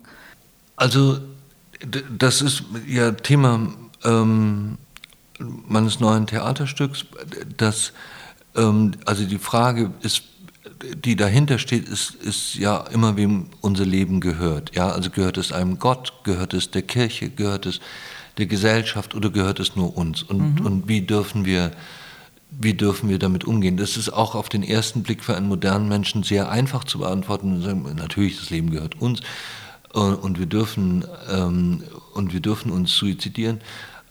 Aber ganz so einfach ist es nicht. Also mhm. ähm, man verletzt mit einem Suizid sehr viele andere Menschen. Also, ähm, und, und man hat, wenn man auch schon keine Verantwortung für sein eigenes Leben verspürt, für andere Menschen, weil man Mensch ist, Verantwortung. Also nicht so einfach zu beantworten. Aber die, ähm, die Frage, die, die in dem Buch eine Rolle spielt, ist, ich wollte, ich wollte einmal ein bisschen schildern, was Depressionen sind. Und, mhm. und weil man Depression immer versteht als eine, eine Art schlimmere Traurigkeit oder so etwas. Und, und das hat nichts mit Depressionen ja. zu tun. Ja, das ist etwas völlig anderes. Allerdings war es, also Kleist litt, litt ganz sicher unter mhm. Depressionen, aber bei Stefan Zweig war es sicher anders. Äh, ähm, das war ein Bilanz-Selbstmord, das ist wieder etwas anderes. Aber mich hat das, mich hat das einfach interessiert, weil man, weil man ja nichts dafür kann. Du kannst ja. nichts für eine Depression, ja. ja. Und du, und sie ist einfach da und sie verändert aber den Blick auf die Welt. Du siehst die Welt als, als ähm, jemand, der eine solche Veranlagung hat, mhm. anders. Und mir geht es einfach auch, und ich habe so ähm, ähm, die Hoffnung gehabt und vielleicht hat sie es auch ein bisschen erfüllt, dass die Leute ein bisschen anders über Depressionen reden, mhm. als sie das früher getan haben, weil, mhm. sie, weil, weil, man irgendwie sieht, das ist nicht einfach traurig. Jetzt kommen, ja. wir machen was Schönes und dann genau. verschwindet die auch. Das gibt es. Das löst ja. ja auch sehr schön auf in, der, ja. an den, in dem Kapitel. Es gibt ein anderes Kapitel, was mich sehr beschäftigt hat. Das ist dieser Mitschüler Försters Sohn. Äh, der unter, nach meinem Gefühl, du deutest es nur in ganz ja. wenigen Sätzen an, unter brutalen Verhältnissen aufwächst mit diesem Förstervater und als du ihn viele Jahre später wieder triffst, selber Förster geworden ist, in diesem Forsthaus lebt und sozusagen ähm, das ungebrochen fortsetzt. Jetzt gehen wir mal da hoffentlich davon aus, dass er seine Kinder vielleicht ein bisschen besser behandelt als keine, er. Keine Försterin, ja. Ja, oder keine ja. Ahnung. Aber ja. das äh, hat mich sehr beschäftigt ähm, und habe mich dann auch gefragt, warum steht das jetzt? Was, was willst du uns damit sagen? Was ist sozusagen die Message dahinter? ähm, ist die Mission zu sagen, so ist das halt, Menschen ändern sich nicht, lernen nichts daraus oder was ist die Message von dem Kapitel? Ich habe es wirklich, glaube ich, fünfmal gelesen und mich das gefragt. Also im Grunde genommen gibt es, gibt es zwei Sachen dazu zu sagen. Also ich, ich war ja ähm, oder bin jetzt 25 Jahre Anwalt und habe ähm, 15 Jahre als Strafverteidiger gearbeitet. Und ich habe in diesen, in diesen 15 Jahren nie einen Menschen kennengelernt, nie, der nur gut oder nur mhm. böse war. Das, das gibt es einfach mhm. nicht. Und das ist sozusagen die Idee des ganzen Buches, ja. dass man einfach sagt, hört auf mit diesem mhm. Quatsch. Kann ja, prozentual es, unterscheiden, ja, aber wir alle nicht, haben ja. gute und böse Anteile ja. un, in uns und wir sind, das macht den Menschen aus. Und also das ist der eine Teil. Und der zweite Teil ist einfach die Vergeblichkeit von dem, was wir tun. Ja? Und dieser Junge, der ist mir so gut in Erinnerung gebracht, weil er wirklich hochbegabt war. Der, der war, der hatte alle tollsten Noten, aus dem hätte ich weiß nicht, ein Raketenwissenschaftler mhm. werden können. Und, und sein Vater hat ihn gequält. Und was macht er? Er wird wieder Förster. Mhm. Ja? Und, und das soll nichts anderes heißen als diese Geschichte. Das ist mhm. wie ein Haiku. Du, du, ich erzähle eine Geschichte und das ist die Geschichte. Mach etwas daraus. Mhm. Das ist, wenn du jetzt über diese Geschichte nachdenkst, ist alles erreicht. Okay. Ja, ich, ich bin kein Pfarrer und, und, ja. und kein Missionar. Ich erzähle Geschichten und, und ähm, und der, wenn man das, also, weißt du, im Grunde genommen darf man ja nicht über seine eigenen Bücher sprechen. Man hat alles, was man in dem Buch schreiben gesagt, wollte, hat ja. man erzählt in dem Buch. Ja. Und alles darüber hinaus ist ein bisschen merkwürdig, weil warum steht es dann nicht im Buch, wenn du das jetzt hier erzählst? Aber im Grunde genommen geht es darum, dass der Leser etwas aus den mhm. Geschichten macht und, und nicht ihm etwas vorgebe, ich ihm etwas vorgebe, du musst das so und ja. so sehen. Ja. Das war mir trotzdem, ich wollte es unbedingt ganz privat für mich wissen, sozusagen. ganz privat in einem ja, Podcast, Lisa? Ja, nee, ist ja nur aber meiner, oder? Bin ich ja so ein bisschen auch in charge. Und eine andere Sache, die ich einfach interessant finde, weil es, ich bin ja ein paar Jahre älter und trotzdem gibt es einige Sachen, wo unsere Biografie älter als ich ha, ha, ha, parallel laufen. Ähm, ähm, und da ist bei mir der deutsche Herbst, der für mich ganz, ganz wichtig war in dieser Adoleszenzphase und dann kurz vorm Abi, äh, ähm, dass es, Deutschland eskalierte sozusagen. Und du warst ja eben noch nicht, hast noch nicht geraucht, nehme ich mal an, warst im Internat, warst 13, 14. Ähm, was ist deine Erinnerung an diesen deutschen Herbst? Also ich hatte vor allen Dingen eine Erinnerung und die ähm, das war die Schleierentführung. Mhm. Mein Urgroßvater war mit Schleier befreundet. Und, ähm, und Urgroßvater mütterlicherseits, mütterlicherseits mhm. und das spielte bei uns zu Hause eine Riesenrolle und führte auch zu, zu seltsamen Dingen. Und, und ein Urgroßvater? Okay, ja. Und, und zwar, das, das, der war Unternehmer und mhm. war so ein, so ein bekannter deutscher Unternehmer. Und ähm, ich führe aber auch gleich ganz kurz für unsere jüngeren Zuhörer ein. Die Martin Schleier, das war damals der Arbeitgeberpräsident in Deutschland, eine Hassfigur sozusagen der radikalen Linken. Es gab eine Bader-Meinhof-Gruppe, äh, eine touristische Vereinigung, die sich auf die Fahne geschrieben hatte, eben diesen Menschen einen Garaus zu machen, und zwar exemplarisch und äh, gesellschaftspolitisch ähm, unter, ähm, als Haltung. Und die haben diesen äh, nach, nach anderen Straftaten diesen Martin Schleier entführt.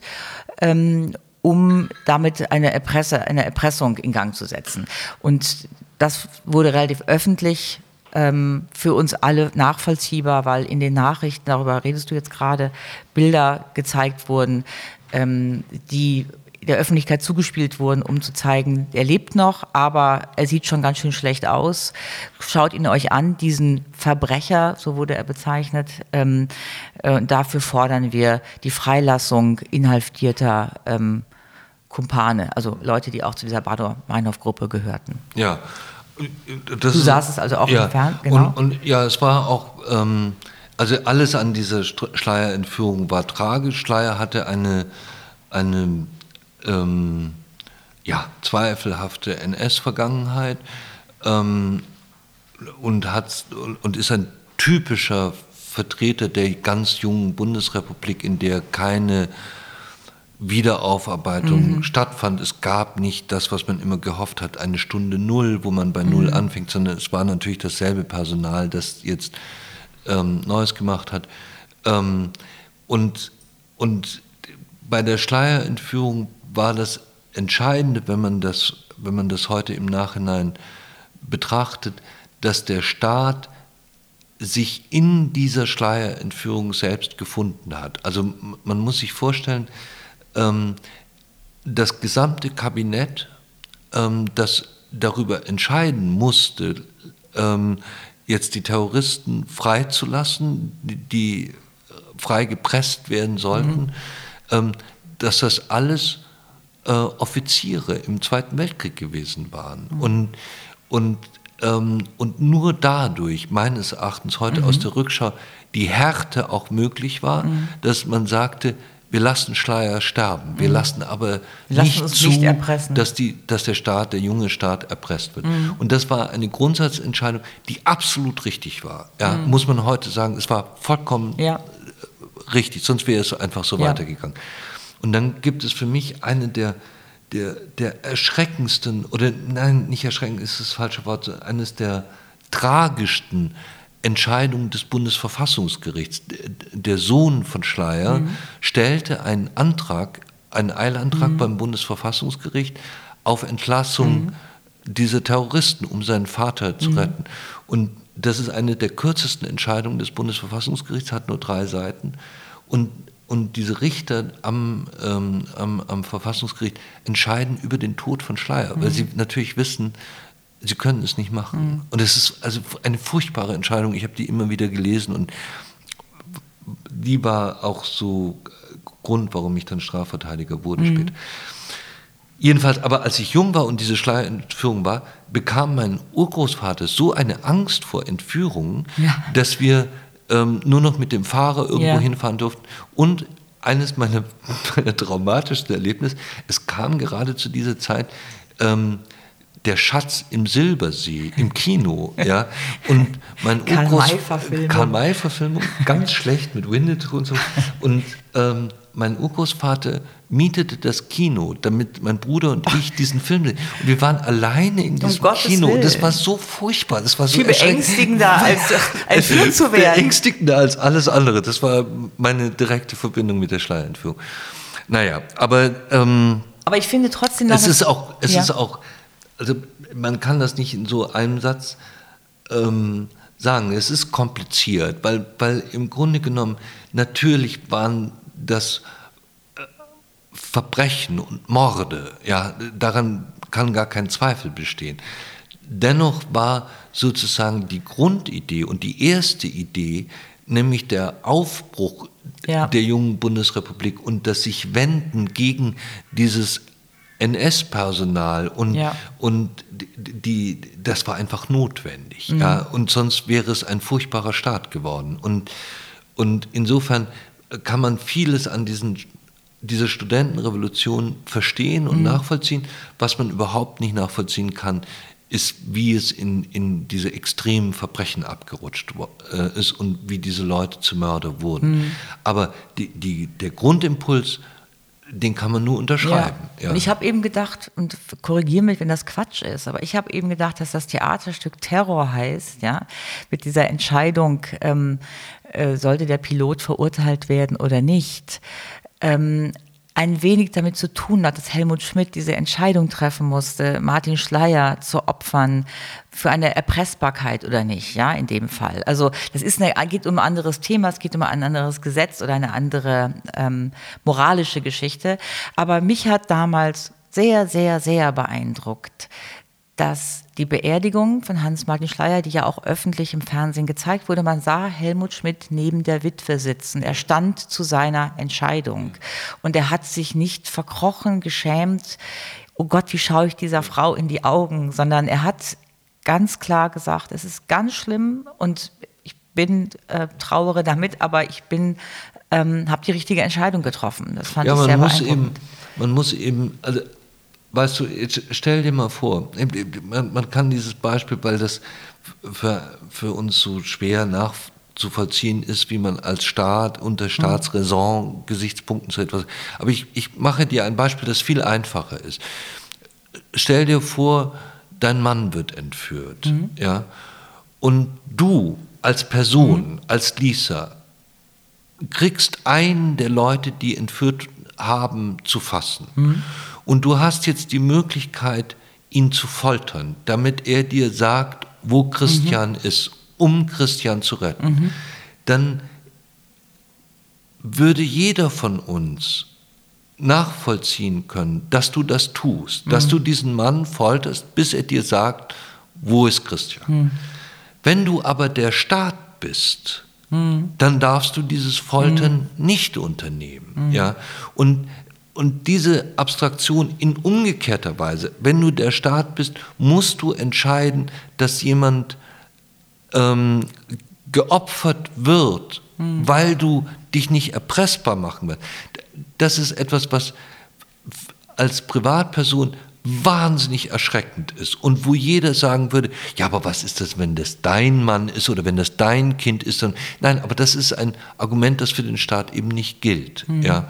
Und, und man kann nur dankbar sein, dass Schmidt und, und, und die sogenannte kleine Lage, die das damals entschieden hat, mhm. das so entschieden hat. Es gab andere Stimmen. Ja? Es gab mhm. beispielsweise, also alle diese Dokumente sind nach wie vor unter Verschluss. Wir wissen nicht, was gesprochen worden ist in der großen und kleinen Lage. Mhm. Und vor zwei Jahren hat das Bundesverwaltungsgericht auch entschieden, es bleibt unter Verschluss, weil Politiker ein. Aber es ist protokolliert. Es ist es alles protokolliert, ja, aber es bleibt für alle Zeiten unter Verschluss, okay. weil Politiker auch nach 50 und 100 Jahren noch sicher sein müssen, das, was sie dort offen gesprochen haben, wird nicht öffentlich, sondern bleibt verschlossen. Warum wird es dann protokolliert? Das, weil alles, alles protokolliert okay. wird, was im, im Kanzler. Aber man weiß aus Äußerungen von anderen Politikern, ja. was etwa dort gesagt Und Strauß soll gesagt haben, in der großen Lage, der war nicht Teil der kleinen Lage, aber in der großen Lage, soll gesagt haben, ja, wir haben doch selbst Terroristen, die wir mhm. foltern können. Mhm. Also Strauß wollte Terroristen übrigens nicht nur foltern, sondern auch erschießen. Mhm. Es gab doch mal dieses, das habe ich auch gelesen, ähm, im Stundenrhythmus quasi sollte irgendwas passieren. Oder wenn das nicht passiert, dann soll der Erste also erschossen Stunden, werden. Dann, Stundenrhythmus oder Tagesrhythmus, ja. auf jeden Fall aber, sollte Aber das war vollkommen, vollkommen ja. geisteskranker ja. Quatsch. Ja. Und hätte der Staat damals so reagiert, dann, dann hätten wir ja. fürchterlichste Zustände. Und deswegen ist es der Besonnenheit von Schmidt und seinem wahrscheinlich die, die einzige echte Großtat, die Schmidt gemacht mhm. hat. Um, dafür ist er zu schätzen. Ja. Und fürs Rauchen.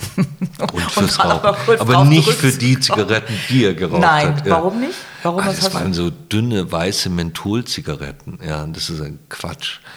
Naja, aber. Reno, ja, Reno White hieß Okay, die, okay. Ich habe gedacht, immer, das macht er vielleicht, damit er, weil er doch sehr, sehr viel geraucht hat und geschnupft hat. Ja. Also ich erinnere mich an Gerade Talkshows. immer, wenn er nicht geraucht ja. hat, hat er geschnupft. Das und war Schnupfen eklig. fand ich eklig, Rauchen fand ich natürlich super sympathisch und habe immer gedacht, das wird aber derselbe Effekt sein. Es wird wahrscheinlich auch was Mentholartiges sein und der wird ein Dauer Gefühl sein von besserer, frischerer Atem. Nein, nein, nein, es hat einen anderen Grund. Ah, ja? Das Menthol öffnet die Lungenbläschen, sodass du noch mehr Nikotin aufnehmen kannst. das ist der Grund für das okay. Mentholrauchen von Schmidt. Aber Schmidt war natürlich deshalb ein toller Raucher, weil er, weil er das Rauchen benutzt hat, ähm, ähm, um sozusagen seinen Gesprächsgegner zu übertölpeln. Er, er, machte ganz langsam, also wenn, es, wenn das Gespräch unangenehm wurde, machte er langsam eine Zigarette an und rauchte und es war einfach Pause bis ja, dahin, klar. weil man nichts machen konnte. Und dann blies er den Rauch so über den anderen hinweg. Und das war der andere schon so verunsichert, was jetzt kommt. Es war toll. Es, es ja. gibt ein paar große Fernsehszenen. Ja, ich habe ja. auch ganz vieles abgespeichert im Sinne, wie du es vorhin auch benutzt hast oder beschrieben hast, dieses ähm, ziviler Ungehorsam. Ja. ja. Also dass es halt tatsächlich ab irgendeinem Punkt kein Zurück mehr gab. Jeder Mensch, der ihn traf, wusste, man trifft ihn, er wird einen vollqualmen. Der Raum kann noch so klein sein, noch so. Er rauchte auch im Theater, was ich ah, ja? wirklich äh, interessant finde. Und das es gab. Ja, doch, in Hamburg rauchte er im, im, Theater und es gab, es gab viele Anzeigen gegen ihn von militanten Nichtrauchern. Klar. Und es gab aber einen sehr netten Staatsanwalt, der das alles eingestellt Immer hat. wieder wegen Geringfügigkeit. Ach, ja, das ist wun wirklich wunderbar. und es gibt einen kleinen Film über Schmidt ähm, und dort kommt sein, sein Fahrer zu Wort. Die, die, die äh, Ex-Bundeskanzler mhm. dürfen den Fahrer behalten sozusagen. Und er fuhr einen Mercedes und, und die Kamera ging in diesen Mercedes rein und der ganze Boden bestand Gott. aus Brandlöchern so. und und der Fahrer, äh, Schmidt hat immer im Auto geraucht und der Fahrer war Nichtraucher. Wow. Und der war aber 20 Jahre sein Fahrer, der arme Kerl. ja, ich denke ja auch immer, dass ich denke es bei unseren Hunden immer und so sind ja ganz viele Passivraucher, die sich nun wirklich ja. nicht ausgesucht haben, ja. aber mit uns leben ja. und dann leider da durch müssen. Und, Einen Tod äh, muss man sterben. Ja, wir sind ja mittlerweile alle. Viel. Mein Vater hat noch bei uns im Kinderzimmer geraucht und natürlich Auf im Auto Autofahrten immer und so. zu. und da sind wir ja alle heute schon sehr viel ziviler geworden. Ja, sei Dank. Insofern finde ich. Also ähm, nicht im Kinderzimmer rauchen, bitte. Nein, das ja. finde ich auch. Da sind wir total dagegen.